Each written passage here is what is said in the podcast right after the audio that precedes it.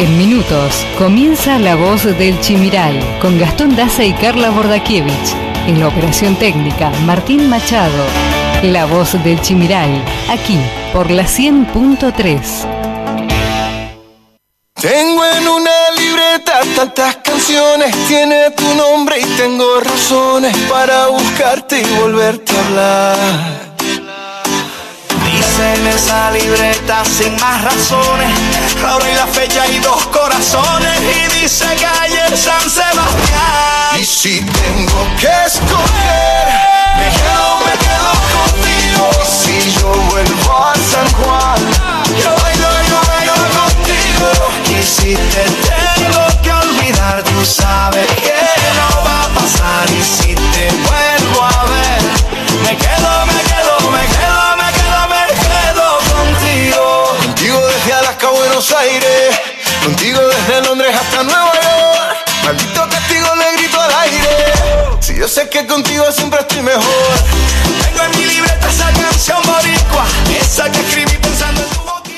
Muy buenos días, queridos oyentes. Estamos acá un sábado más en lo que es la voz del Chimeray por FM 100.3. Como me podrán escuchar, hoy estoy solita, nuestro compañero, bueno, en realidad, con nuestro operador Martín Machado, pero mi eh, copiloto Gastón Daza está de vacaciones, así que le mandamos un gran abrazo y que disfrute y descanse. Eh, tenemos un minuto pasada la hora 10 de este sábado 10 de julio. La temperatura actual 18 grados, tenemos para el día de lo que va a ser hoy sábado parcialmente nublado mínimas de 15 grados y máximas de 27 grados. Volvió el calorcito, lo que fue esta semana, a la ciudad de Apóstoles. Eh, venimos a lo que va a ser el receso de invierno, arrancaron lo que son las vacaciones eh, invernales, así que eh, todos estarán del otro lado escuchándonos, tomando un matecito y pueden escribirnos o mandarnos audios al número 3758 40 01. Repito, 3758 40 4601. Bien, como saben, hoy también tenemos eh, ronda de entrevistados. En primer lugar, lo que va a ser 10 y 30, nos va a estar visitando en el piso de la FM 100.3 Alberto Nene Sotelo, secretario de Desarrollo Social de la Municipalidad de Apóstoles. Para las 11 horas nos va a estar visitando mi compañero y colega Lucas Eslobocien, profesor nacional de psicología, estudiante de la licenciatura en psicopedagogía y escritor del libro Agustín Federico, un estudiante del interior. Y en tercer lugar, vamos a estar recibiendo integrantes de la Asociación de Bomberos Voluntarios de Apóstoles, el señor Antonio Acuña como presidente y en segundo lugar Hernán Figueroa, jefe de incendios y sargento bombero. Como verán, nos espera un programón para hablar de diferentes temas y estamos acá en la FM 100.3, La Voz del Chimiray, hasta las 12.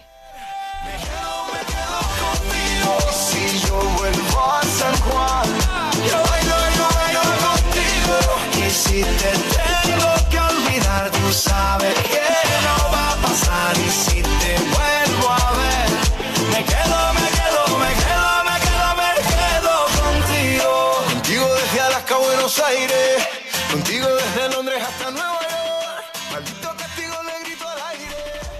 sé que contigo siempre estoy mejor. Estás escuchando La Voz del Chimiray, aquí en la 100.3. En la 100.3.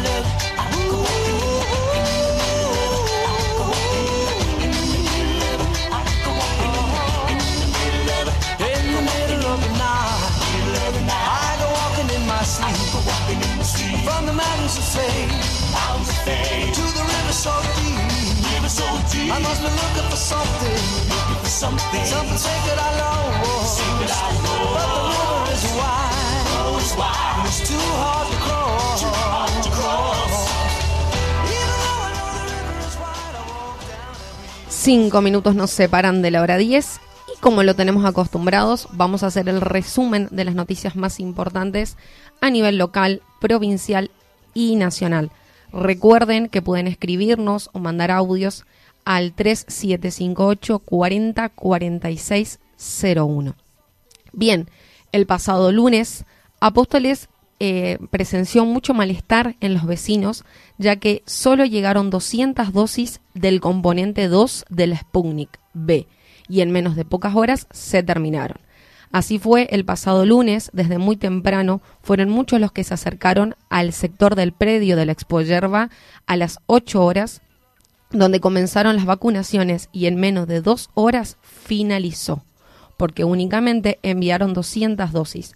Esto generó un descontento en las personas que hicieron sentir su indignación porque no pudieron acceder a dicha vacuna. Por otro lado, el día lunes también caso Pismeni. Familiares y allegados a la víctima realizaron una marcha por justicia en Apóstoles. Para la justicia somos números, no personas. Cada cual tiene un precio en la frente que dice cuánto vales. Viene uno, mata, paga y se va a su casa cuestionó Guillermo Pismeni, de 34 años, hijo del gran conocido y querido Papaito en la ciudad de Apóstoles. Con el sellado del cárcamo buscan que la producción de agua llegue al 100% en Iguazú. Fue así como el pasado lunes el Instituto Misionero de Agua y Saneamiento, IMAS, seguía con los trabajos correspondientes para concretar el sellado definitivo del cárcamo.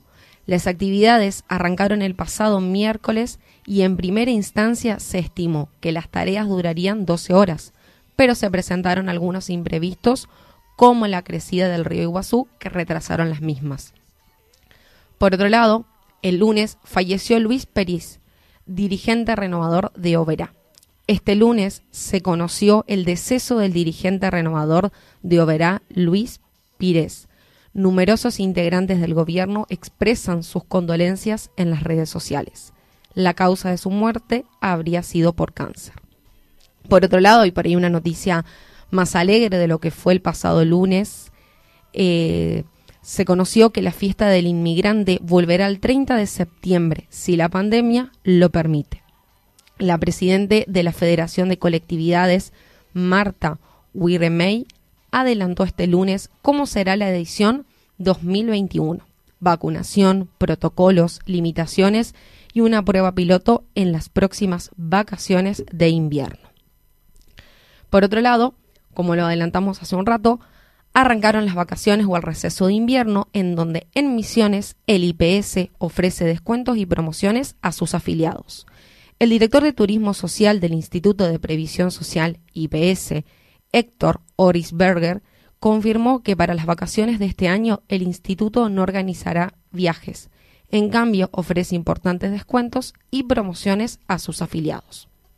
Por otro lado, el lunes 5 de julio se conoció que el gobierno confirmó que ANSES pagará un bono extra para los jubilados. El gobierno tiene decidido pagar un bono adicional a los jubilados y pensionados para compensar la diferencia entre el aumento de los saberes del primer semestre del año y la inflación acumulada durante el mismo periodo. Una medida cuyo monto y detalles serán definidos en dos semanas, cuando se conozcan los datos del índice de precios al consumidor del mes de junio. La determinación oficial fue confirmada por el jefe de gabinete, Santiago Cafiero. Bien, eh, por ahí un resumen de lo que fueron las noticias del lunes. Em, esta cuestión por ahí que se notó en Apóstoles, el tema de las dosis de vacunas. Esperemos que lleguen más y que puedan acceder a las personas o a los adultos mayores que tanto necesitan vacunarse. Y también eh, por la cuestión de eh, Papaito. Esperamos que se haga justicia, sobre todo en cuanto a tomar conciencia por eh, conducir sin alcoholemia, ¿no es cierto? creo que estas semanas en Apóstoles se vieron varios accidentes, en realidad siniestros viales, en donde el alcohol estuvo en manos del volante. Entonces, em, aparte de la justicia, llevar conciencia a la población apostoleña y diferentes puntos de la provincia en donde tener un conductor designado, sabemos que eh, hay que ser responsables y se trata muchas veces de cuidar eh, la propia vida y cuidar la vida de otro que en este caso eh, fue conductor y perdió su vida, ¿no es cierto? Bien, pasamos a las noticias del martes 7 de julio. Se acabaron las segundas dosis de Sputnik B en Misiones. Desde temprano, este martes, ya se observaban largas filas afuera de los vacunatorios de distintos puntos de la provincia. Los agentes de salud cortaron la fila debido al poco stock. Ocurrió principalmente en Posadas, El Dorado, Oberá y Apóstoles. Sin embargo, el mismo martes se conoció que un nuevo lote de 14.400 dosis de Sputnik B componente 1 llegó este, ese mediodía a Misiones. El mediodía del martes llegó al Centro de Logística de Distribución de Medicamentos de Central Argentino, en Posadas, una nueva entrega de vacunas Sputnik B contra el COVID-19. En total ingresaron al sistema de frío 14.400 vacunas monodosis del componente 1, en el marco del Plan Estratégico de Vacunación Nacional contra el coronavirus. También el día martes se conoció que la recaudación de emisiones trepó un 89% en junio. Es decir, que los ingresos propios alcanzan el 49% de las transferencias automáticas de la nación, otorgando a la provincia la mayor autonomía financiera del Norte Grande, según una información publicada e informe por la consultora Politicón Chaco. Misiones es la segunda provincia que menos recursos destina a los sueldos estatales y que más creció en recaudación. Los datos surgen del último informe de la Fundación Mediterránea sobre ingresos fiscales de las provincias. La provincia gobernada por la renovación tuvo un incremento del 25% interanual en su recaudación, pero destina el 40% de sus ingresos corrientes al gasto del personal. Solo Santiago del Estero destina un porcentaje menor de un 30%. Por otro lado, el día martes pasado, se conoció que sigue la puja en el INIM por resolución que limita las plantaciones de yerba. El martes 6 de julio, los representantes de la producción por misiones en el directorio del Instituto Nacional de Yerba Marte, INIM, emitieron un comunicado en el cual informaron que están en alerta en defensa de la resolución 170-21 del Instituto Nacional de la Yerba Mate, por un desarrollo sustentable, en defensa de todos los trabajadores del sector y del arraigo de la familia yerbatera en la chacra, en contra de la expansión indiscriminada de nuevas plantaciones. También el día martes se conoció que el gobierno ofreció un incremento de 4.500 pesos al básico para el sector de la salud. Los trabajadores de salud esperan novedades con respecto a mejoras salariales en la segunda mitad del año. Si bien el programa pasado estuvimos charlando con justamente Jorge Coqui Duarte, quien eh, es secretario general de ATE y CTA, contó que se realizó una reunión con el ministro de Hacienda, Adolfo Safrán. Sobre esto, detalló que habíamos presentado una propuesta al gobierno para que ellos lo estudien, pero esta fue refutada pedimos incorporar seis mil pesos al básico de la menor categoría, donde lo llevará a unos nueve mil pesos a cerca de los quince mil pesos. De momento no hubo acuerdo. El turismo está permitido, pero no va a ser alentado. El ministro de Turismo y Deportes, Matías Lamens, aseguró este martes, de cara al inminente inicio de las vacaciones de invierno en las distintas jurisdicciones del país, que si bien el turismo se encuentra habilitado, no va a ser alentado, y recordó que lo que rige es un criterio común para el movimiento turístico en el que las medidas restrictivas dependen de la situación epidemiológica de cada destino. Y como última noticia del día martes, y qué felicidad, Argentina venció a Colombia y jugará la final de la Copa América ante Brasil. La albiceleste se impuso 3 a 2 en la tanda de penales tras igualar 1 a 1 en el tiempo regular.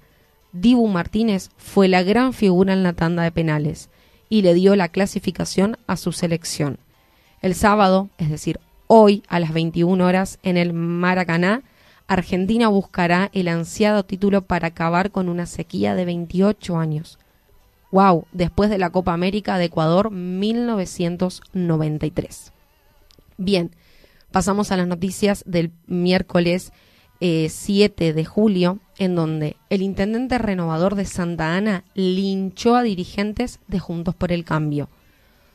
Pablo Castro, el intendente de Santa Ana, aliado al kirchnerismo, envió una patota de empleados municipales para echar violentamente a los dirigentes de la oposición, que se congregaron en el edificio municipal para reiterar el pedido de balance del ejercicio del 2020. El día miércoles pasado autorizaron la suba del 30% para el transporte de media distancia. Mediante la publicación de la disposición número 53 de la Subsecretaría de Transporte en el Boletín Oficial de la provincia, se oficializó un incremento del 30% para las empresas misioneras que prestan el servicio interurbano. DAS reinauguró la producción de zapatillas Nike. El miércoles pasado, en un acto llevado a cabo en la planta fabril de la empresa, se dio por reinaugurada tras 12 meses de no hacerlo la producción de zapatillas Nike. El Ministerio de Desarrollo Productivo, Matías Culfaz, quien estuvo presente de manera virtual, realizó anuncios sobre inversiones productivas en Misiones. Bueno, esperemos que crezca la producción de zapatillas Nike, pero que baje el precio, ¿no es cierto? Por ahí todos los que están escuchando saben lo que vale una zapatilla de esa marca, así que esperemos que aumente la producción, pero que baje un poquito los precios o sean cómodas cuotas. Bien, por otro lado, COVID-19.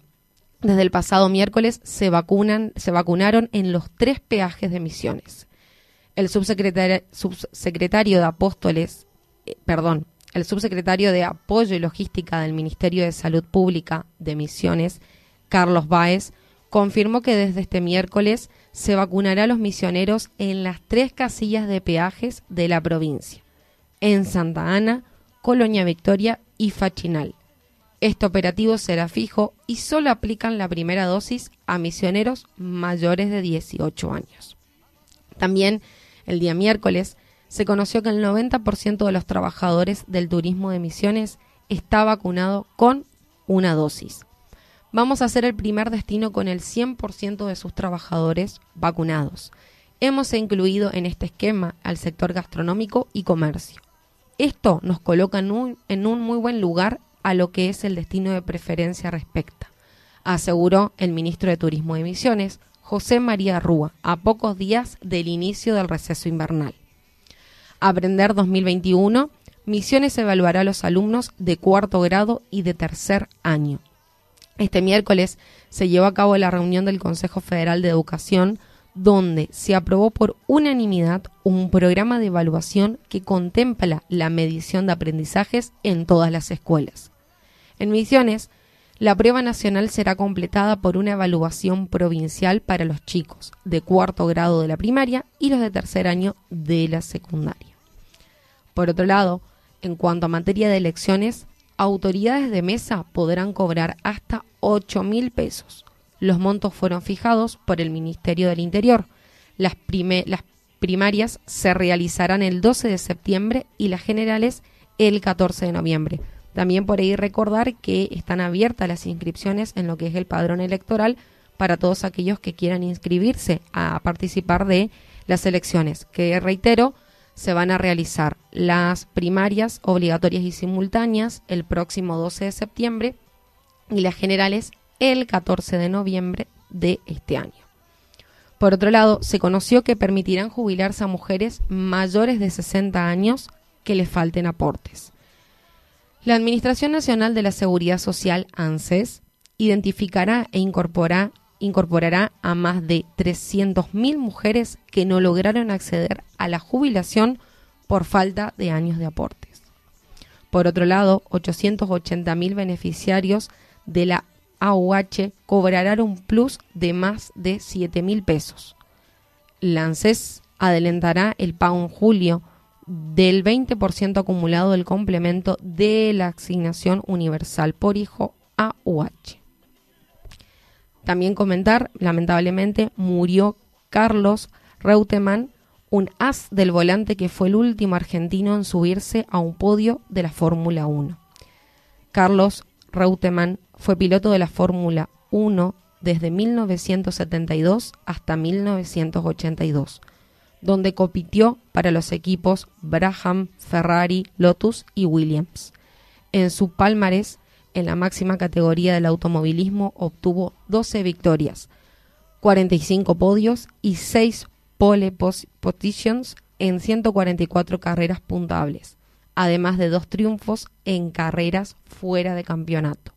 El piloto resultó tercero en los campeonatos de 1975, 1978 y 1980.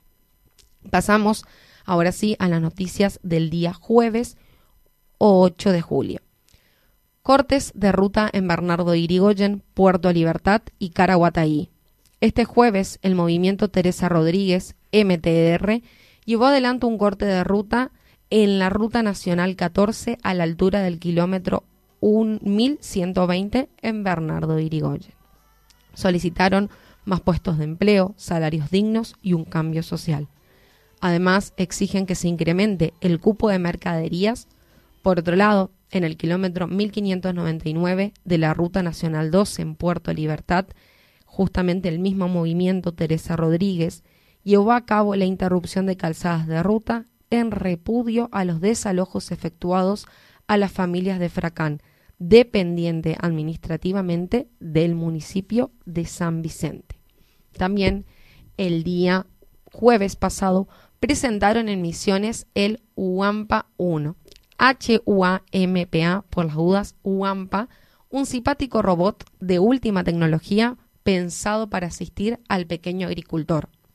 El dispositivo UAMPA 1 fue enteramente desarrollado en Misiones Cuenta con inteligencia artificial, sensores de distintos tipos, aspersores de líquido y fue diseñado para que contribuya al traslado en explotaciones rurales de no más de 5 hectáreas. Durante la presentación que se realizó en el IEA número 13 en Picada Yapeyú, Colonia Guaraní, anticiparon el desarrollo del Wampa 2, el cual tendrá mayor tamaño y capacidades. También el día jueves Renatre detectó irregularidades en establecimientos rurales de Misiones. El ente detectó trabajadores o registrados en irregularidades en cuanto a las condiciones laborales, como falta de ropa de trabajo.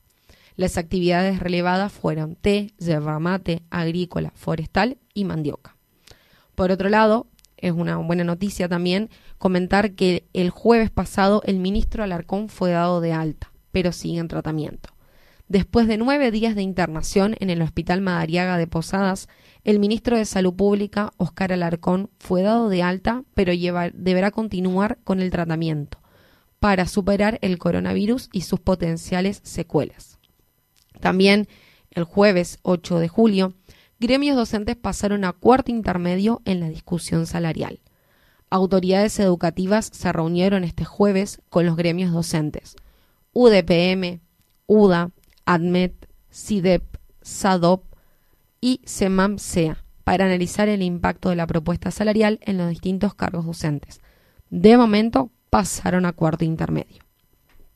Por otro lado, casi 3 millones de personas habrían caído en la pobreza en el primer trimestre del 2021.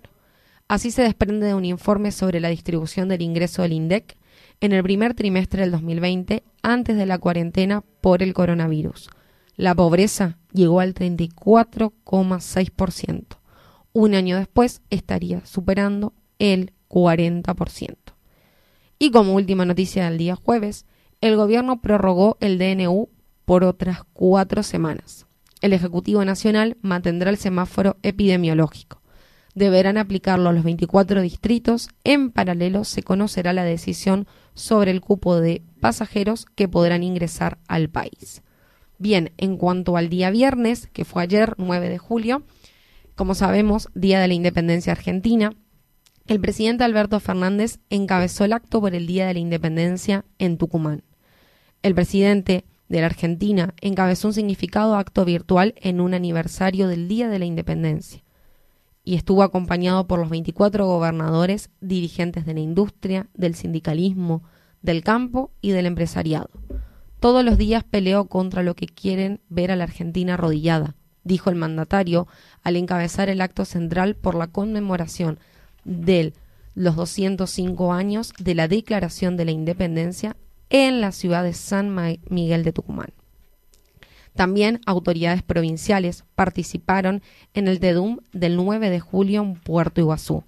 El gobernador Oscar Herrera Watt participó la mañana del 9 de julio del tradicional TEDUM conmemorativo por los 205 años de la Declaración de la Independencia Argentina, que se realizó en esta oportunidad en la Catedral Virgen del Carmen de Puerto Iguazú.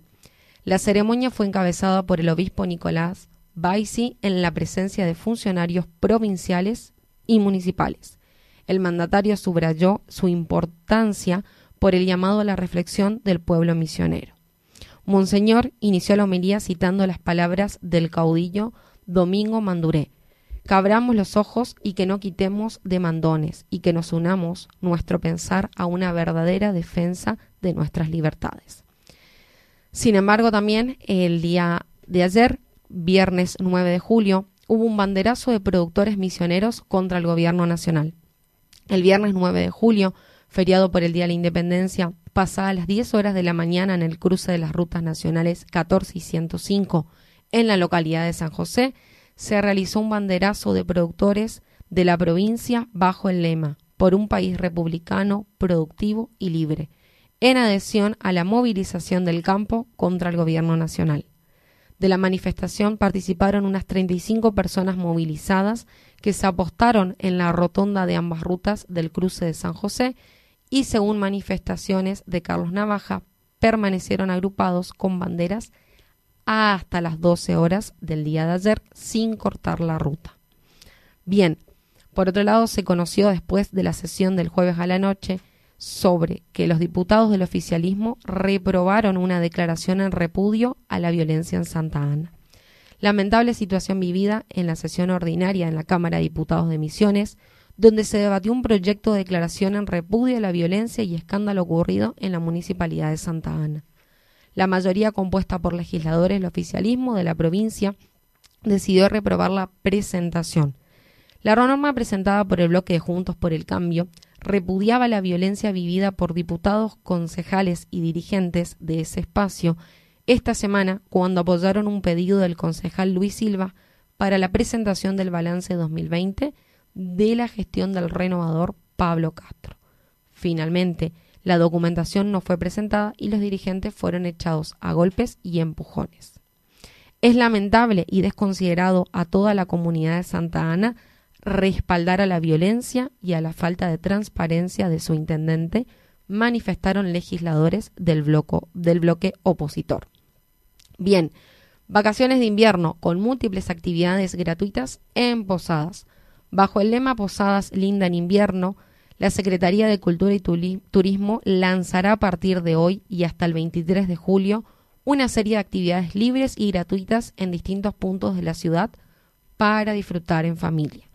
Las mismas incluirán un gran número de intervenciones artísticas, actividades lúdicas, esparcimiento, teatro y música, entre otros. Vale recordar que todas las presentaciones previstas se llevarán a cabo bajo estricto protocolo, respetando todas las medidas de bioseguridad vigentes. El secretario de Cultura y Turismo Municipal, Benito del Puerto, comentó que esto será una propuesta inclusiva que integra los barrios de la ciudad y lo más importante, que no serán multitudinarias. Estará todo muy cuidado justamente para el cuidado de la salud. También vacaciones de invierno 2021 en Apóstoles. En este caso, tour gratuitos al portal de ingreso por la ruta provincial número 1 y oratorio. Ya hace un tiempo atrás, las actividades que se llevan a cabo en el portal de ingreso de la ciudad de Apóstoles por la ruta provincial número 1 se han consolidado como una de las fuertes apuestas turísticas. Durante las vacaciones de invierno no será la excepción, ya que desde la municipalidad y a través de la Dirección de Turismo se realizará tours gratuitos a dicho lugar. Cabe destacar que el tour se va a realizar según cupos limitados debido a los protocolos de bioseguridad para evitar contagios de COVID-19. Como así también existe en la página de la Municipalidad de Apóstoles, en el Facebook e Instagram, cronogramas sobre las actividades que se van a estar desarrollando en la ciudad de Apóstoles. Y como una última noticia nacional del día viernes, Argentina asistirá a Chile con gas natural por la emergencia en el país vecino. La Argentina asistirá a Chile con la exportación del gas natural ante la emergencia que atraviesa el país vecino en el aprovisionamiento de gas natural licuado, GNL, por condiciones climáticas que dificultan el amarre de los buques de tanque en una de sus terminales regasificadoras. Así lo informó el Gobierno Nacional al señalar que por su decisión del presidente Alberto Fernández, a Argentina asistirá a Chile con la provisión de gas natural, para que en lo inmediato pueda mitigar y sobrellegar la emergencia que atraviesa el país vecino. Cabe destacar que el plan Gas AR fue puesto en marcha por el Ejecutivo el 20 de noviembre de 2020 a través del decreto 892-2020. Se trata de una iniciativa que apunta a producir 30.000 millones de metros cúbicos de gas argentino en cuatro años, generar un ahorro fiscal de 2.500 millones de dólares y un ahorro en divisas de 9.200 millones de la misma moneda.